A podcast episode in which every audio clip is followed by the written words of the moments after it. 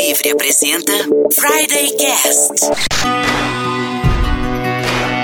Olá pessoal, eu sou o Michel Gomes e esse é o Friday Cast.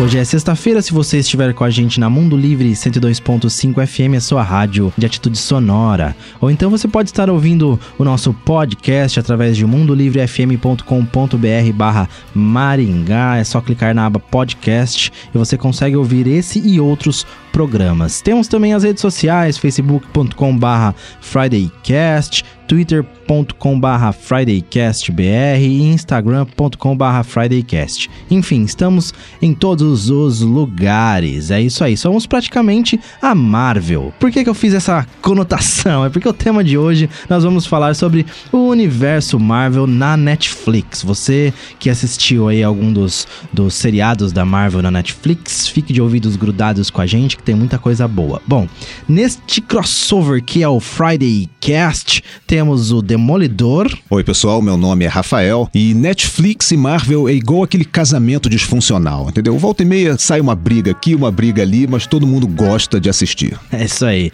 Temos também o Justiceiro. E aí, galera, aqui é o Diogo Sais e se a Netflix tivesse um poder, ela ia conseguir dar pause no meio da luta para fazer um xixi.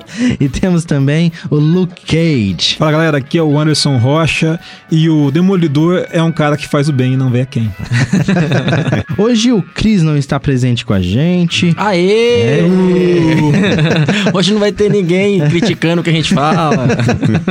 Mas um abraço pra você, Cris. Abraço, Cris. É Um beijo aí. na sua careca, Cris.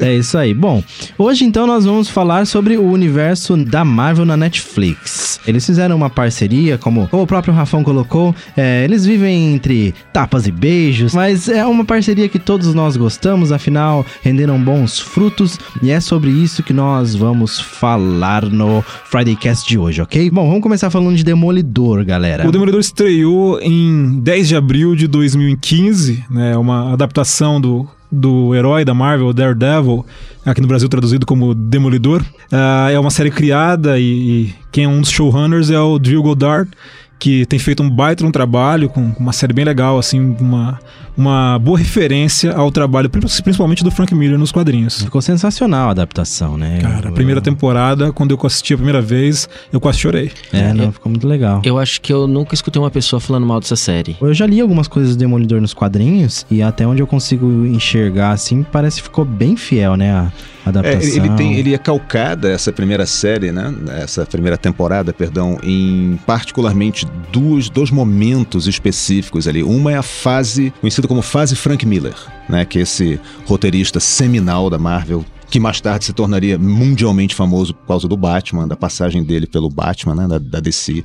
E na época, no início pra- da carreira deles. Se os ouvintes não estiverem fazendo, ligando o nome à pessoa, é o cara que escreveu 300 também. É Isso, verdade, verdade. isso. O Frank Miller teve uma passagem de uns quatro anos pelo título e ele começou como desenhista apenas, né? Mais tarde ele passou, ele acumulou as duas funções e nessa época ele não apenas introduziu elementos conceitos que não eram do Demolidor, por exemplo, ele a Electra. A Electra foi criada como sendo uma paixão da adolescência do Demolidor, da fase da faculdade, mas ela nunca tinha sido mostrada antes. Graças à magia da cronologia retroativa, o retcon, eles conseguiram colocar a Electra ali, entendeu? Ele, né? Ele criou essa coisa da ninja assassina, não sei o quê, e foi sucesso absoluto na época. Influenciou muito a cultura pop, particularmente os quadrinhos. Trazendo também para os quadrinhos do Demolidor essa questão toda dos ninjas, do The Hands, né? Que Ah, no Brasil foi certo. traduzido como o tentáculo. Tentáculo. Eu, se eu não me engano, na- nas primeiras legendas que saíram do- da primeira temporada, eles traduziram como mão. Mão, né? E teve uma gritaria dos fãs, dessa- É. desse pessoal um pouco mais raivoso, assim, muito purista. É. E eles mudaram a, a tradução de novo pra tradução que é dos Que quadrinhos. é dos quadrinhos. Que não é mais- uma boa tradução, Não é, né? não é, não Depois, é quando você mesmo. assiste os defensores, eles sempre se, se referindo a eles mesmos como os dedos da mão, Os- é. mas tentáculo não tem dedo, né? Então É, fica um é. negócio esquisito Eu, acho- pra cacete. eu já achava forçado. é, é, Deve ser aquela, aquele vício de tradutor, né? Achar que se colocar um negócio que é muito prosaico, os leitores vão achar que é idiota, Uhum. assim, né? Então, por exemplo, traduzir um demolidor, Daredevil, para demolidor, quando o- existe um termo em português que é equivalente e começa com a letra D também, que seria o destemido. De fato, Ah. houve uma editora aqui no entendi. Brasil que já chamou a revista do Demolidor de curta duração, de Defensor Destemido. Combina com os dois Ds no uniforme dele. Mas o termo Daredevil, entendeu? Que tem a ver com diabo e tem a ver com corajoso, com audacioso, é um sinônimo de dublê, é, foi traduzido aqui como demolidor pelo fato do pai dele ser boxeador, talvez. Entendi. Entendeu? E o, o- você lembra daquele filme da década de 80 com o Louis Ferrino de Hulk? Lembro. Que é o julgamento do Hulk, tem o Hulk, o Thor e o Demolidor. Ele, ele é, o audacioso. Audacioso. O audacioso. Inclusive, nesse filme, a estética do Demolidor nesse filme é muito parecida com a estética do Demolidor da Mas primeira temporada. Por né? isso, pelo que o Rafão tá falando, porque a primeira temporada, ela tá muito baseada no Homem Sem Medo. Homem Sem Medo, que é era o que eu ia ano falar, um isso. do Frank Miller. O É. Frank Miller, ele fez o, o início definitivo, assim como ele fez do Batman, o ano É. um do Batman, ele fez o início definitivo do Demolidor. E no, no Demolidor do quadrinhos, ele tá de bandana preta cobrindo os olhos, a roupa Isso. preta e o tênis branco. É. Até muita gente falava do tênis branco, é porque tá muito fazendo referência. E aí fica uma dica, dica de sexta. Pra quem quiser ver como é que saiu aquela história da primeira temporada, é, leia o Homem, Sem, Homem Sem Medo, Medo. Frank Miller. Fra- John Romita E Jr. John Romita Jr. Excelente série. Nossa. Eu lembro que eu li na época, eu não botava fé que o Frank Miller tinha se afastado já há algum tempo, né, da- da- dos roteiros do personagem. Ele escreveu essa série e foi publicada numa época em que eu, eu mesmo não botava mais fé no personagem. Cara, o Demolidor nessa série, ele é mostrado assim com tanta veracidade, tanta crueza, entendeu? Que você fica se perguntando como é que esse cara se tornou herói depois. Só aproveitando ali o gancho, o retcon a gente falou um pouquinho no, no episódio sobre desenhos em quadrinhos, É. né? Histórias em quadrinhos. Isso. Então, procure lá no nosso podcast que você vai saber o que é o retcon que o, que o Rafão comentou. A gente comenta bastante coisa também do Frank Miller, da É, Cavaleiro das Cavaleiro das Trevas. Trevas, das e tudo Trevas. mais. Tem, tem coisa lá. E o Demolidor, assim, ele é um desses super-heróis que tem uma relação muito íntima com Nova York, né? Opa! É. Praticamente um caso de amor ali. A história de Hell's Kitchen é legal, porque se você for pra Nova York hoje, você vai passar lá e vai ver que não tem nada de decadente, não, Não. tem nada de crime e tal. Mas ela vem numa época em que Hell's Kitchen realmente era problemática. O Sim. Demolidor começa a fazer sucesso quando a- o bairro de Hell's Kitchen é um bairro que foi meio industrial, meio portuário, Uhum. é, comandado pela máfia durante muitos anos. né? Você vê filme de máfia no, no Poderoso Chefão, eles falam de Hell- É. Hell's Kitchen. Ah, legal. E, e durante a decadência se tornou um bairro muito perigoso. Mas Nova York passou por uma reestruturação no final dos anos 90, começando nos anos 2000, que melhorou muito É. a, a cidade, né? Quem, quem não ouviu falar em nenhum filme o quanto era sujo os metrôs de Nova York, né? Assim, isso tudo foi mudando. Mas eu posso te contar uma história sobre Hell's Kitchen. O, há uns dois anos atrás eu tava lá, saindo de um, de um pub com a Priscila, mas não tava bêbado a ponto de ver coisas. E, e eu tava atravessando uma esquina e parado no, pro trânsito abrir. Do outro lado, eu vi um jovem rapaz, nos seus 35 anos mais ou menos, de terno, ah, um rapaz branco, de cabelos castanhos escuros, de uma pasta de couro numa mão e na outra mão uma bengala e, e um óculos redondinho assim. E eu cutuquei a Priscila com fervor. Eu falei, eu acabei de ver Matt Murdock. Matt Murdock. Era o cara, cara, em Hell's Kitchen. Que cara. maneiro, cara. Maneiro. Eu, eu só não pedi pra tirar uma foto porque o cara se sentir ofendido. Só faltou entrar numa igreja. É, sim. É, só é importante deixar claro que Hell's Kitchen não é aquele programa de culinária. Não, isso, isso. Já me, já me Vale confundiram isso. É, Hell's Kitchen não é um programa de culinária. Ou a cozinha do inferno, né? Que- This is my city. My family. Falando em igreja, um dos negócios legais da primeira temporada é que na, na, na história do Demolidor, e ele enquanto personagem, tá muito próximo dele a parte do, do catolicismo, do irlandês católico, É. que é muito comum na tradição americana, né? Os descendentes de irlandeses são católicos. E foi muito legal como eles não abandonaram isso na série, mas também não ficou um negócio forçado. não é. é. aquela coisa do filme do, do filme dos anos 2000 lá. É, do filme de 2003 com o que- Ben Affleck, é, nossa senhora. Ficou chato. sofrível, Não, né? sofrível. Ah, bem foi- Affleck, né, gente? Aí, se não bastasse, ele foi o Batman. Ah, agora, assim, na, na série ficou legal, ele indo à igreja, a questão do confessionário, e, e eu acho a abertura muito legal, porque a cidade vai se formando por sangue, né? E forma-se a igreja também, então, assim, é- essas referências são muito interessantes para psicologia daquele personagem, a dualidade entre ele ser o demônio, mas ele ter uma, uma experiência católica muito forte, é muito importante para a psique daquele personagem. Exato, afinal de contas, durante o dia ele defende a lei e o sistema penal e tudo isso, mas à noite ele age contra a lei, Isso, indo é. atrás de pessoas que o próprio sistema penal não consegue botar as mãos. Isso. É, E talvez também na tradução do nome para português eh, já começa com demo também Demo, pra, pois pra é. ter essa Pode ser, pode ser. O mas demo tem- lidador. Tem uma Eu adorei essa. Uma coisa que acho que a gente tem que comentar também é o, o ator que faz o Rei do Crime, sensacional. Cara, aquele cara já era bom É, antes, né? Mas, já- assim- nossa, aquele rei do crime, bicho. Aquele Rei do Crime tá muito bom também, né, cara? Aquela cena da porta do carro, pelo amor de Deus. Ele, Verdade. Cara, dá, dá a impressão que arrancou a cabeça do cara. Verdade. Não, mas aquela cena é violenta pra caramba, né? É pra Caceta, mostrar o cara, né? É, É. o Vincent D'Onofrio. Vincent D'Onofrio. Vocês lembram do Full Metal Jacket do Kubrick? Sim. Ele é o, Ele é o o. Private. Gomer Pyle, e- o cara que, que- exatamente. que se mata no banheiro E lá. mata o sargento. Isso, mata o sargento Drill Sargent e depois se mata no banheiro. É ele. É ele. Ah, ele não, fala, I não lembro, eu não lembro. Ele fala assim, I live in a world of shit. E vira o rifle pra própria cabeça. I am in a world of shit. Se- Cara, Full Metal. Jacket, assistam, né? Nascidos pra Matar em português. É. Kubrick. E ele é o, é o. Eu não lembro o nome do personagem dele. Gomer Pyle, que, é, Gomer que é, um, é um- é um título assim. Na verdade, eu não, não sei a tradução exata disso. Talvez seja um personagem lá de desenho, não sei, mas é um negócio que é pra ridicularizar o fato dele ser gordo. Dele seguro, isso. Então ele é zoado o tempo inteiro pelo sargento. Você vai rir. Mas depois, cara. Agora, o, Vincent D'Onofrio vai muito bem. O Mike Clark Duncan, né? Que Michael é o- Clarke Duncan, que é. morreu até Morreu depois. anos, isso. ele faz o Rei do Crime naquele filme do, do Ben Affleck, É. mas não pega, não tá legal. Agora o Vincent D'Onofrio, aquele jeitão dele de falar, né? É. Meio travado, ele fala Sim, devagar. sim, sim, É assim, é. Aquele É filme verdade. sofreu. Aquele filme teve um azar, cara, de ter saído um ano depois do primeiro Homem-Aranha, do Sam Raimi. Uhum. E eles quiseram fazer, assim como nos quadrinhos, né, originalmente, tornar o Demolidor um sub-Homem-Aranha. O Homem-Aranha do final da sessão, entendeu? Uhum. O Homem-Aranha de 1,99. E, cara, o Frank Miller provou que o, o Demolidor, ele tem condição de ter personalidade própria, sabe? É, é, é comum entre as editoras, assim como a DC criou o Arqueiro Verde e o Ricardito, né? Pra, Pra ser o Sombra do Batman. uma- do Batman e Robin, sabe? Versões de 1,99. Mais uma vez ele, Tem, to- Ricardito. toda editora vai ter essa coisa. O personagem que é o ícone, é o principal, é o molde, né? Uhum. E vão ter os outros. Assim, o Demolidor foi criado pra ser um sub-Homem-Aranha. Verdade. E o, seja o Demolidor cruza com o Homem-Aranha, né? Em diversos Várias diversos- vezes, várias vezes. Eles saem, eles saem em missão direto, né? É, Quem lê os quadrinhos, eles estão em missão juntos direto. né? O Rei do Crime também é um vilão do. Homem-Aranha, né? É porque a Marvel Originalmente tem essa, era essa um vantagem também, né? né? Os crossovers na Marvel são muito fortes, né? Então, assim, o, o Demolidor tá investigando o Rei do Crime por um motivo e o Homem-Aranha por outro, e de repente eles se encontram Entendi. e os dois lutam junto contra um capanga lá e tal. É, e o legal da Marvel é que ela usa cidades reais. É, então isso isso é. possibilita É, tudo isso daí, né? Tá em Nova. York, então vai. É, é uma característica, eu não, eu não criticaria DC por causa disso. Acho que é uma outra pegada, mas sim, é verdade. Você, o Stan Lee, ele, ele sempre deixou isso bem claro, né? Em várias entrevistas, ele fala: "Eu quero que os meus leitores se identifiquem, porque sabe, nós somos uma companhia nova-iorquina. Jack Kirby também tinha essa preocupação. Nós somos Nova York. O Homem-Aranha é Nova York. É, o Homem-Aranha estuda é numa escola que existe. É.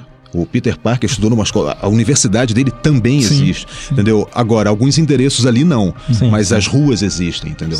Então você não vai ter uma mansão dos Vingadores na Park Avenue, Uhum. mas a Park Avenue existe. E por aí vai, sabe? Então é, é, um, é um, o modo como eles encontraram de fazer esse comentário. Uma, uma das coisas mais legais de quando, quando eu lia quadrinhos era olhar o skyline de Nova York É. e ver o prédio dos Vingadores, o Fantastic Four Plaza, é, né? É, é, é For Freedoms Plaza e For antes era o edifício Baxter. Que, né? que era o edifício do Quarteto Fantástico, você, no quadrinhos eles estão no skyline da cidade. Então, É. assim, ele, ele é tanto real quanto fictício ao mesmo Aham, tempo. Porque legal. alguns landmarks estão ali e alguns outros são fictícios. Então, você acaba se identificando com aquela, aquela cidade fictícia que meio que é real, meio que existe. É. A gente vai finalizar o primeiro bloco, mas não sai daí que já já tem muito mais universo Marvel do Netflix.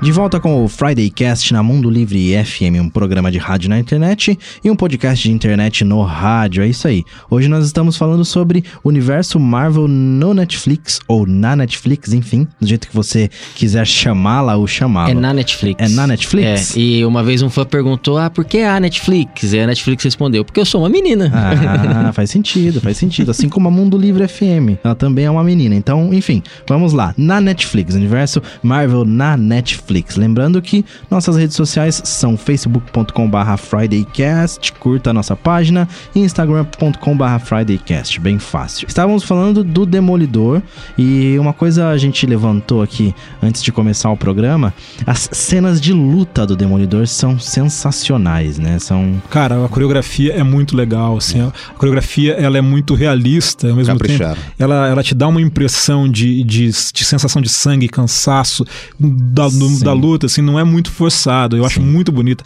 A coreografia é crua, assim, ela me convence de verdade. Ele, tanto como, como lutador, é, ele é um cara que você vê que ele tem uma certa habilidade, ele consegue executar, mas como personagem, né? O personagem demolidor, ele te, ele te passa um realismo legal, assim. Ele, você sente ele apanhando e ele toma porrada. Nossa, ele apanha sério, ele apanha E, sério. e uma bicho. coisa que me impressiona, principalmente assim, no Demolidor em si, é que ele não chega a matar, mas ele quebra a perna. Bom, na primeira Nossa. temporada ele mata, né? Fica naquela, naquela dúvida, né? Entre É, matar e não matar. Isso. Mas ele quebra a perna, ele quebra braço, ele não mata, mas ele deixa o É cara igual, é zoado. igual o Batman, né? Assim, aleja o cara, mas não mata ele.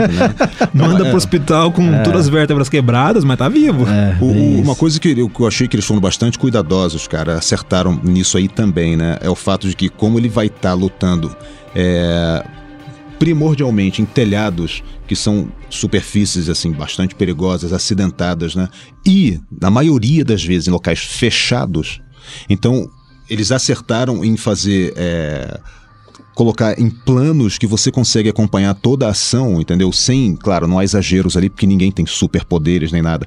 Mas você, eu acho que é muito mais difícil você concatenar cenas de luta em locais mais espremidos, assim, do que você colocar o cara num estacionamento toda vez que ele vai encontrar com 12, 15, 20 ninjas. É, sim. É, eu acho que isso impressiona também, né? É. Lutar num corredor e bater naquele monte de cara no corredor. é E a fotografia cinema. também ajuda demais, né? Sim, O seriado, nesse sentido, ele é quase impecável, né? As duas primeiras temporadas são bem, caras- bem realistas e te, e te prendem, né? É uma, é uma ação que você compra o que tá acontecendo de verdade. É. É, O- o- qu- quando eu vi o sujeito que tava que monta os trajes, né, o, o alfaiate do Demolidor, Melvin Potter. É isso. Melvin Potter é um vilão, cara, do Demolidor que dá pena de ver ele nos quadrinhos, assim, né? O, o gladiador. O gladiador. Né? Quem tornou ele um pouco mais agressivo, inclusive, foi o Frank Miller, né? Mas ele aparece lá nas primeiras fases do Demolidor, fase eh, eh, John Romita, né? Quando desenhava ele nos anos 60, Stan Lee escrevia. E eles fizeram, deram um tratamento bacana pro cara, meu.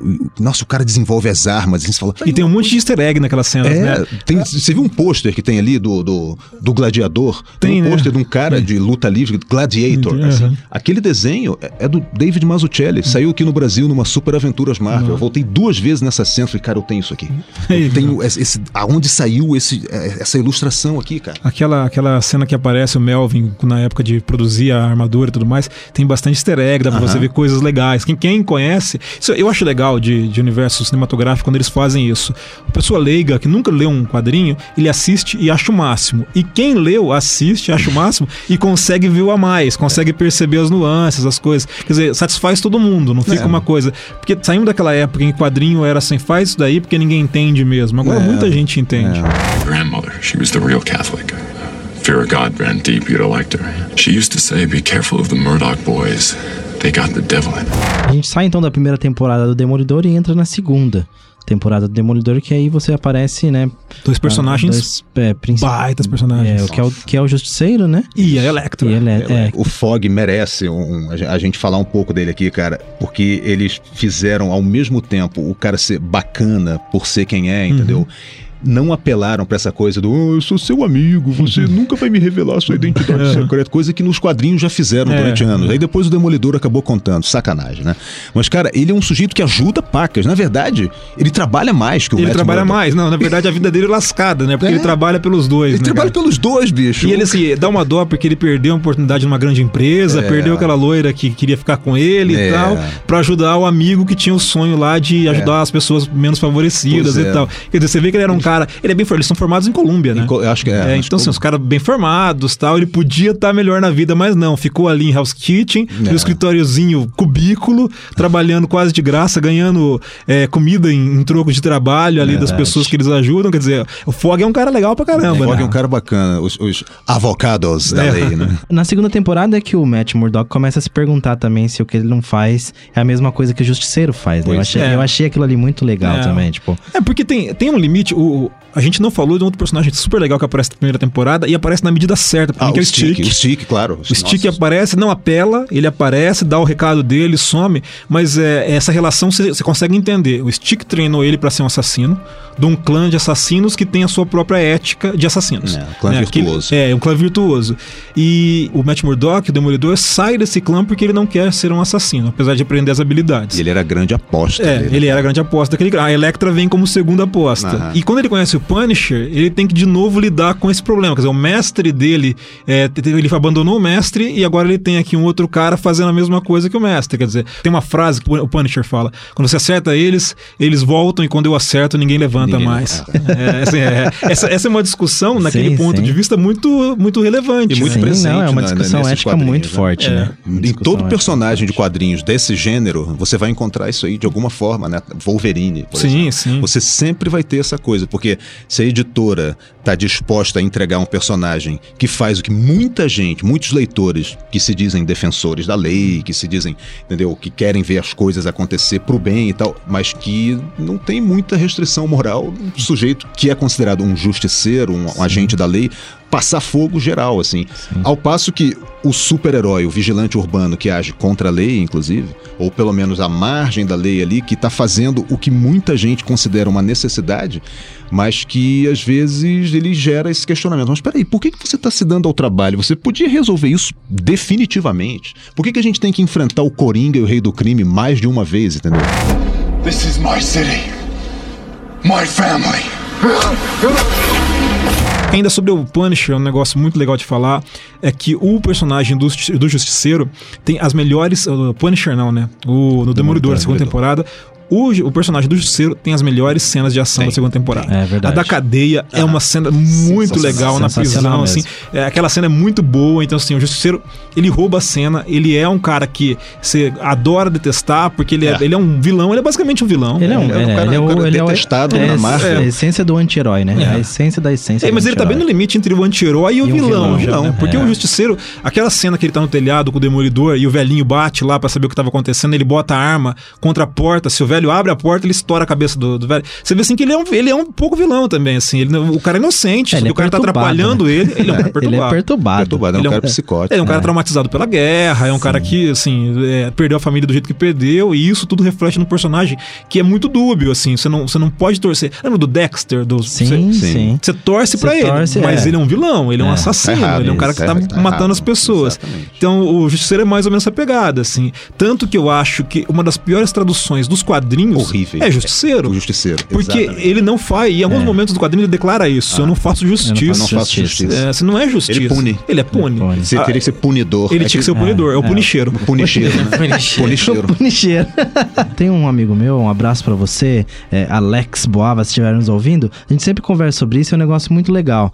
Que é, essa ideia do cara que volta muito zoado da guerra é uma coisa muito recorrente, né? Na, Rambo. o Rambo, isso, eu ia falar do Rambo. O cara zureta, ele vai pra guerra. É, por mais que o Punisher, ele, né, teve uma problema com a família, enfim, mas é de- em decorrência da guerra, Isso. né, e tudo mais.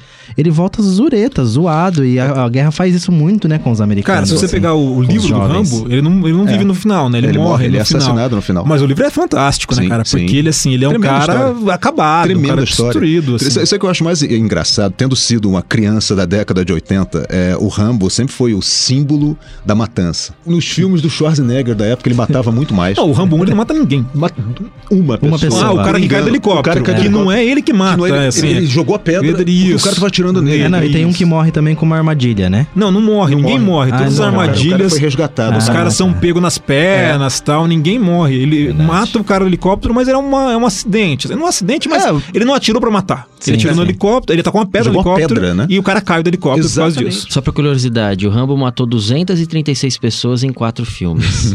o John Spartan, o Demolidor, matou 84 em apenas um.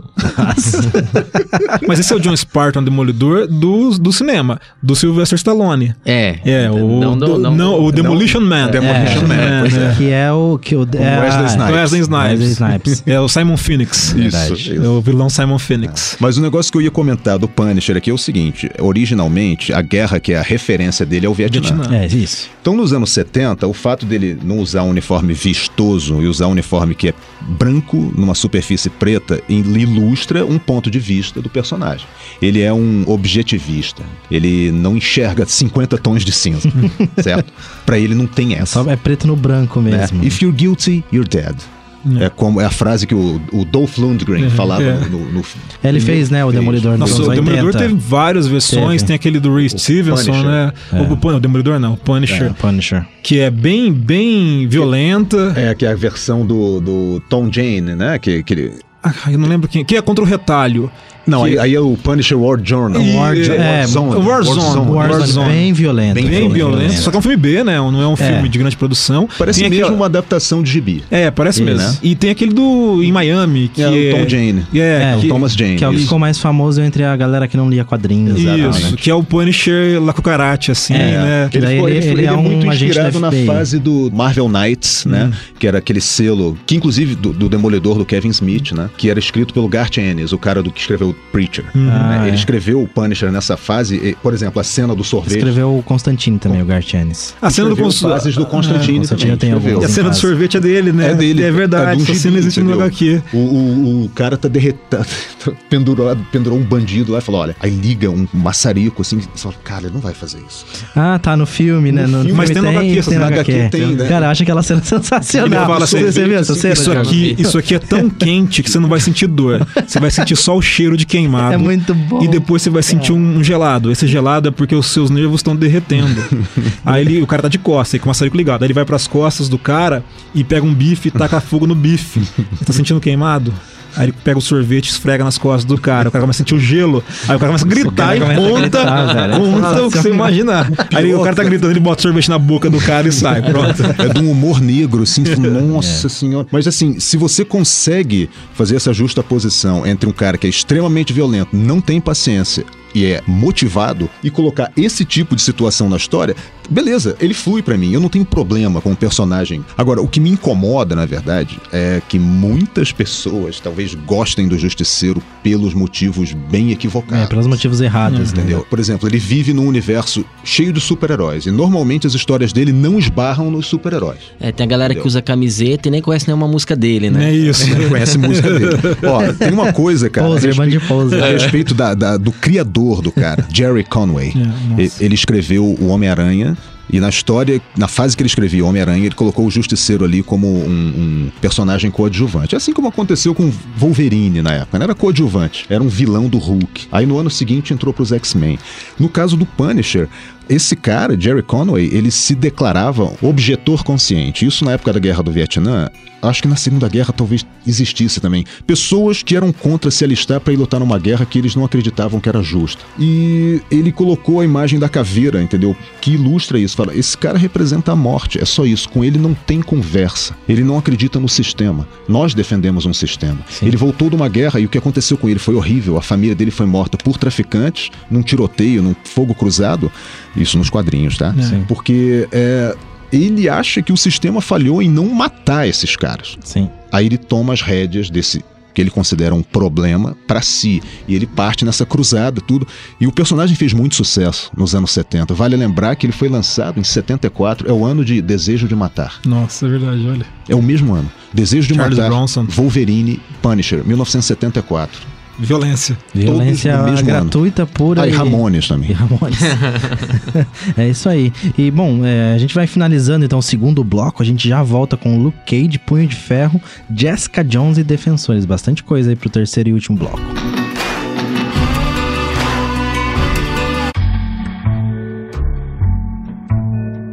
De volta com o último bloco do Friday Cast. Bom, estamos falando hoje sobre o universo Marvel na Netflix. A gente já falou aqui de Demolidor, já falamos também de é, o Justiceiro, ou melhor, The Punisher. E agora vamos com Jessica Jones. A Jessica Jones, ela faz parte. Depois vão, vão fazer ali o grupo dos Defensores, né? A gente vai falar um pouquinho aqui. Eu achei bem fraca, inclusive, o Defensores, mas enfim. E a Jessica Jones, acho que a grande discussão dela na primeira temporada foi essa questão do abuso, né? Seja ele da- de qual forma ele, ele, ele vem a acontecer, né? Eu achei a série uma série razoável, não é a melhor série da Netflix. É uma série legal, que tem uma personagem ali deprimida, uma personagem pra baixo, alcoólatra, querendo fugir desse mundo super-herói. Assim, ela, é, ela é o típico personagem que tá fugindo do chamado. Isso. Mas quando você entende a psique dessa personagem, os problemas que ela passou, você consegue entender por que ela tá passando por essa falta de vontade de viver. E é uma personagem que traz a uma discussão, e a Netflix começa a fazer isso além de Jessica Jones, que é uma discussão metafórica, né? Ela, ela tá falando de super-heróis, heróis, de supervilões, de problemas, mas ela tá falando de rela- relacionamentos abusivos, Isso, né? O perfeito. Killgrave, o grande vilão ali, o Homem Púrpura, ele é um personagem abusador, né?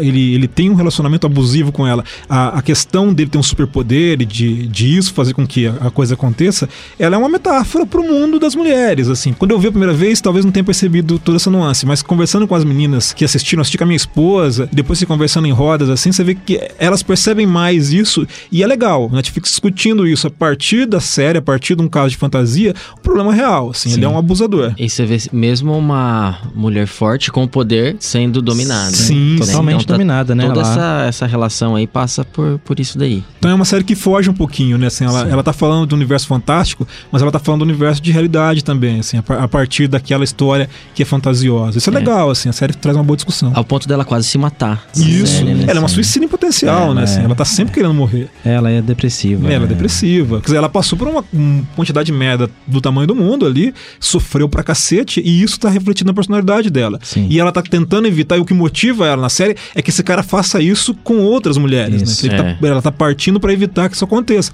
É a única motivação que ela tem. Então, assim, é, é- a série me pega por isso, por trazer essa discussão. É óbvio que nem todo mundo consegue enxergar todas as nuances, assim, mas isso é importante. Netflix faz esse exercício, que é um exercício da nossa sociedade hoje, da contemporaneidade. Isso tá na discussão de qualquer lugar. Abre o jornal hoje, que você vai ter uma discussão sobre isso, alguém falando sobre isso, no Facebook e tal. Que é uma discussão que teve em 13 Reasons Why. Também, também. Outra série fantástica, assim. Eu não assisti. Né? Não é de Essa- super-herói, Não, não é de mas- super-herói, mas, mas ah, é... cara, assista se tiver coragem. Assim, eu- É, essa eu vi. Eu assisti e dormi mal no final. Eu assim. também passei mal Eu, pacas. cara. achei, eu, fiquei, eu fiquei depressivo depois. Eu não assisti ainda. Nossa senhora. Mas voltando a falar da, da Jessica Jones, eu não gostei muito da série, eu gostei muito dos três primeiros episódios ali, e aí depois eu fui assistindo, tipo, ah, né, vamos ver onde vai dar. Mas o que eu achei sensacional foi a abertura. Eu acho aquela abertura Eu não lembro linda, da os abertura. tons meio, meio de rosa, meio roxo ali. Eu tudo, acho tudo nela reflete ao púrpura, né? É. Na- no Defensores também tem isso, tem um filtro púrpura quando ela aparece, assim. É, tudo reflete ao púrpura, né? Cada, cada personagem tem uma cor, na verdade, né? Do Os universo. defensores, né? É. É. O Luke Cage que aparece, né, na- pela Sim, primeira vez sim. no universo da Jessica Jones. Porque ela, no- nos quadrinhos, chegou a ser casada com o Luke Cage. Sim. Então ela tem um relacionamento. Ainda são. Ainda, são, Ainda né? são, né? No- Foram- eles foram, foram parte de uma equipe de Vingadores, inclusive. É. É verdade, né? Ela chegou a entrar pro Vingadores. Chegou. E é, mas ela meio que deixou de lado mesmo essa vida de super-herói, É, foi? Ela é. não, meio que não quer. O modo mesmo. como ela foi criada no- no- nos quadrinhos também, no selo Marvel Max, que traz de volta o Luke Cage na década passada e tudo. Mais tarde eles se encontram, né? Eles acabam desenvolvendo esse relacionamento aí. Mas ela foi criada dando a entender que ela já tinha sido uma super-heroína antes. Tinha um poder besta aí de voo e super força, não sei o que. Um desses bem comum, né? E ela se afastou dessa vida. Isso tá lá na origem dela, né? A história do casamento dela, por exemplo, é, com o, Luke Cage, é, os Vingadores. Foi, no, foi num anual dos Vingadores, né? É, aparecem super vilões, como é de praxe, né? Super-herói casa, super vilão aparece para interromper, né? Assim, típico, né? Ela teve essa vivência tanto no selo adulto da Marvel como hoje em dia ela está perfeitamente inserida na cronologia normal, embora ela não apareça tanto. Eu acho que vai ter material dela inédito para sair na Marvel americana, deve chegar aqui em um ano mais ou menos. É, eu acho que também quando faz o sucesso que É. faz na Netflix, Ah, né? sim. Acaba despertando nos selos a- algum selo, pelo É. menos, pra pra lançar o personagem. Agora, isso que o Diogo falou, eu acho um negócio interessante. Tanto em Jessica Jones, Punho de Ferro, Luke Cage e Defensores, eles são todos muito longos. E aí vai um- uma crítica pra Netflix. Eles, eles têm algum cálculo do algoritmo deles lá, alguma coisa assim, que determina esse número de episódios e não precisa. É. Assim, Punho de Ferro, além de ruim, é muito comprido. Defensores é comprido pra diabo. E Jessica Jones podia ter, assim, oito episódios, Mas resolvia o ele. Defensores tem oito só, eu Então, acho. é, o Defensores é o menor de todos É menor de eles, né? todos, isso. E já é ruim. E- mas eles têm, eles têm muito episódio. assim. Jessica Jones, é claro, eu acho que é uma personagem legal, mas ela não tem fôlego pra 13. Ela teria fôlego É. pra 8, pra 9, aí tava filezinho. Você terminava e ficava todo mundo feliz. Concordo. Né, assim, ela, ela- eles pegam, usando a frase do, do Bilbo, eu sou que nem manteiga espalhada numa fatia de pão muito grande, eu fiquei muito fino. né? É, assim, é o, o começo do Senhor dos Anéis. Ele, eles pegam um pouco material, esticam demais pra dar conta daquele pedaço de pão muito grande e fica muito fino. Murdoch. I need to leave now. You grab me like that again, I'll punch you so hard you see. Punho de Ferro é uma tristeza. É sofrer. Eu, eu preciso falar de Punho de Ferro porque o mundo precisa me ouvir falar sobre Punho de Ferro. É, o- o- aquele cara, ele era o Sir Loras Tyrell na série Game of Thrones. Olha só, Você não, não tinha verdade, reparado não nisso? Tinha. Eu nunca teria reparado. ele sai- ator? É, o Nossa. ator. Eu nunca vi Game of Thrones. Ah, Ele- fica lá em Game of Thrones, Eu assisti só as duas não- primeiras É, temporadas. a Finn Jones, ele é o, é o Sir Loras Tyrell, que, que é um personagem razoável, secundário ali da trama de, do Game of Thrones, ele morre e ele vem pro, pro Punho de Ferro pra fazer o Danny Rand, né, o, o bilionário, mega bilionário de várias áreas de desenvolvimento aí e que quer... Que não sabe se quer ser bilionário, não sabe se quer ser vigilante, não sabe se ele quer voltar pra Kowloon. Se quer ser mendigo. Você quer ser mendigo, ele quer, é, é o mendigo hipster, né? Ele é um ator no Game of Thrones que eu nunca tinha, assim, não ligo, não acho nem bom nem ruim, é um ator. Quando ele chega no, no, no Punho de Ferro, você começa a ficar com raiva. Porque a atuação do cara é fraca, fraca. ele não, não vai, você vê que o cara não desenvolve. Quando começa a lutar, aquele desgraçado dá, dá nervoso. cara. Porque assim, Punho de Ferro é com fu de gente branca. É assim, é a pegada do gibi é essa, é David Carradine, assim, é baseado no David Carradine. Entendi. É aquilo lá, os chineses inventaram, eles são muito bons, mas a gente tem muito preconceito com eles, vamos fazer com gente branca isso daqui. É. Que é a pegada dos anos 70. Então assim, traz o cara pra fazer com fu de gente branca. Aí você pega um cara que não sabe lutar, velho, o Keanu Reeves não sabia lutar nada. É. E no Matrix, Pois é. cara, é lindo de ver assim, mas o Keanu Reeves treina com fu pra cacete. Ele treina Aham. antes do primeiro Matrix, são seis meses. Ele faz uma imersão de personagem Faz. muito bem feita, né? Então, pega aquele desgraçado, aquele cabelo de miojo, e ensina o cara a lutar o mínimo possível, cara. Não dá, cara, assim, é, é de dar nervoso. As cenas são ruins. É, são ruins É, a coreografia é ruim. Ele não tem empatia nenhuma. Ele dá chilique, cara. Ele é o único cara que ficou 10 anos sendo criados por monges numa montanha mística, no outro mundo, e quando alguém belisca ele, ele.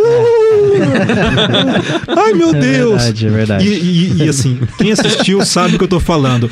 I'm the immortal Iron Fist. É. Ele fala essa porra dessa frase 45 vezes. 45 vezes. Ele olha pra um cara, I'm the immortal Iron Fist. Velho, todo mundo sabe, você tá com o peito aberto, com os mamilos de fora mostrando sua tatuagem. A tatuagem tem, né? Você é o imortal Punho A de Ferro. tatuagem Todo- tem. Nós Fizeram a tatuagem, Tem. pelo Cara, menos. eu sou o imortal Punho de Ferro. Ninguém liga, você é chato. Oh, sabe oh. assim, é terrível. I'm the immortal Iron Fist. O David Carradine, se você não está fazendo associação, ele é o Bill do Kill Bill. Isso, É, aquele- isso. Ele foi um cara. ator de muito relacionado às artes marciais, porque ele fez a série Kung Fu, produzida pelo Bruce Lee, mas estrelada por ele. Assim, Uhum. Um dos motivos que fez o Bruce Lee voltar pra Hong Kong e fazer os filmes lá. Que ele viu que não ia ter sucesso nos Estados Unidos. O Bruce Lee, que era o ajudante do Besouro Verde. Isso, é o que estreia ele no cinema. Daí a gente já sai do Punho de Ferro e entra nos Defensores. Que aí a galera perdeu a mão, na minha opinião. Ali É. não, não conseguiu condensar todos os personagens. Um roteirinho Eles bem não mal têm motivação, escrito. né? É. Quando você assiste os defensores, você vê que eles estão forçando situações para aqueles personagens tentarem fazer alguma coisa junto. Eu vou fazer uma analogia para quem joga RPG. Quando você joga RPG, você vai lá um grupo de 4, 5 pessoas e eles têm que entrar numa quest para fazer alguma coisa. Mas em muitas vezes esses personagens não têm por que fazer aquilo. Aí o mestre, o cara que tá ali escrevendo o roteiro ao vivo, ele fica inventando coisinhas para que eles participem, se empolguem pelo amor de Deus e façam isso. É o típico que acontece nos defensores. A Jessica Jones quer beber, fica nervosa, solitária. É. O Luke Cage quer ir pra, pra, pro Harlem, sentar lá na barbearia dele e dormir. O Demolidor tinha decidido largar o uniforme. Isso. E ele, ele é o único que tem uma motivação maior que a Electra. E, porque é. ela ressuscitou e ele tá Ressuscitou. atrás. E o Immortal Iron Fist, ele, ele não tem motivação. Ele não sabe o que ele quer, ele não sabe o que ele faz, ele quer andar de chinelo e ouvir o, o, o, o iPhone dele ligado lá no fone de ouvido. Então, assim, você vê que a cena do restaurante, onde eles estão fugindo de tudo, eles sentam e pedem comida chinesa, é ridícula. Se não tem, não tem nem empatia, nem ligação e nem intenção dos caras que estão fugindo. Então tudo ali é meio forçado e muito sem graça. É. Eu achei também que o. Por mais que o, o vilão é o tentáculo ali, o The Hand, né? Eu achei fraco. Não, não, não te dá medo, sabe? Na segunda temporada de Demolidor, você fica aquela apreensão. Putz, esse tentáculo aí, acho que é o bichão mesmo, É, né? é. Cara, Você olha, fica meio assim, mas ali não, não- eu acho pra mim não.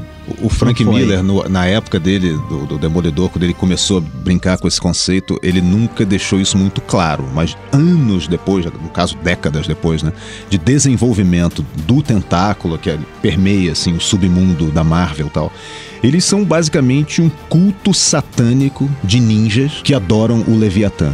Aí quem é o Leviatã? O Leviatã é mais uma versão demoníaca de alguma coisa primordial aí no universo Marvel, tá cheio, né? Cara, o negócio é tão ruim que eles juram lealdade a essa entidade. Quando eles morrem, os ninjas do tentáculo, eles viram fumaça. Uma fumaça fedida, de acordo com as descrições. Claro que eles não colocaram isso na série, eu acho que ia ser coisa demais. Eu teria colocado. Mas assim, é- é- era pra ser um negócio assustador mesmo. cara. É, isso que eu falo, Assustador. Assassinos ultra competentes, que ainda por cima são crias de um demônio. Mas, cara, pega, pega o Defensores. O que, que o a Tentáculo queria? Eu não sei. É, Começa isso, e termina, você não isso. sabe. Eles querem destruir Nova York, É. mas eles querem destruir o mundo, mas eles querem voltar a ser imortais porque eles perderam o líquido imortal deles. Isso. Porque eles gastaram tudo na Electra. Isso. Um investimento de merda. Investimento de merda. Porque isso. ela, não, É. ela não faz nada. Não faz nada. É. E, e assim, ela mata eles, né? No final das contas. Aí você fala, o que, eles queriam? Não dá. Na hora que acaba a temporada, você não consegue entender qual era a motivação, qual era o grande plano deles, porque é tão confuso e tão sem motivação que É, a acho coisa que fica assim, é, boiando, sabe? Eles são maus. Sabe, mal? O cara é mal. Mas por quê? Ele é mal. Ele é mal. Ele é mau. Tem, um, tem um episódio dos mal, Simpsons. que- tem um episódio dos Simpsons que eles vão ameaçar a Lisa no parquinho. E aí, a hora que eles saem, um, um dos caras que vão ameaçar pega a bola da molecada e fura e sai andando. Assim, porque, porque isso é coisa de intimar. É, Assim, é igual é- assim, Lex Luthor constrói um robô gigantesco. Ele custou, sei lá, 14 bilhões, assim. Fora que entrou numa usina nuclear e pegou o reator pra dar poder pro robô dele. Quanto que ele roubou no banco? 100 mil dólares. Ah, e beleza. Sim, sim, ele é fez isso. isso. ele quer bater no super-homem com o robô, hein? Ou ele tá comprando terrenos na falha de San Andreas pra abrir o mar ali, né? Isso, é, Exatamente, cara, vai ser assim, especulador É, imobiliário. o Lex Luthor, ele foi especulador imobiliário no Superman 2, né? É não, no 1. No um, É no 1. E no Superman do. do, Ah, no Returns, Superman, né? isso. É. Não, não vamos falar desse Superman.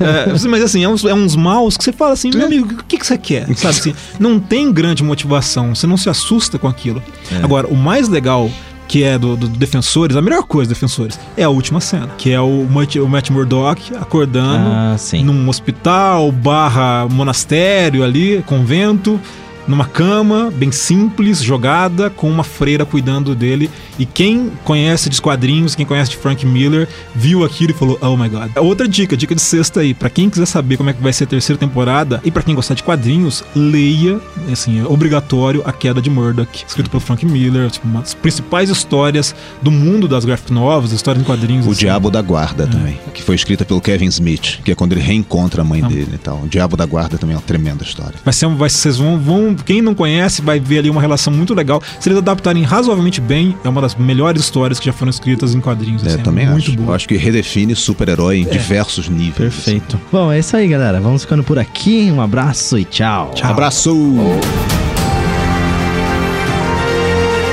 O Friday Cash foi editado por Audiotune. Acesse audiotune.com.br.